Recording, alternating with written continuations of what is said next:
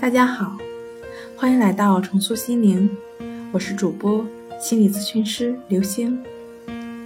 今天要分享的问题是：心理方法治疗强迫症，一般需要多长时间可以康复？整个心理治疗的全过程时间取决于患者精神心理障碍程度、患者的意愿、治疗目标、采取的方法以及咨询师个人能力等多方面。可以维持几周、几个月，甚至几年不等。比如说，认知行为治疗、精神动力治疗可能会有周期较长的情况。只要患者本人配合，心灵重塑疗法一般一到两个月都能有比较明显的康复效果。今天跟您分享到这儿，欢迎关注我们的微信公众账号“重塑心灵心理康复中心”。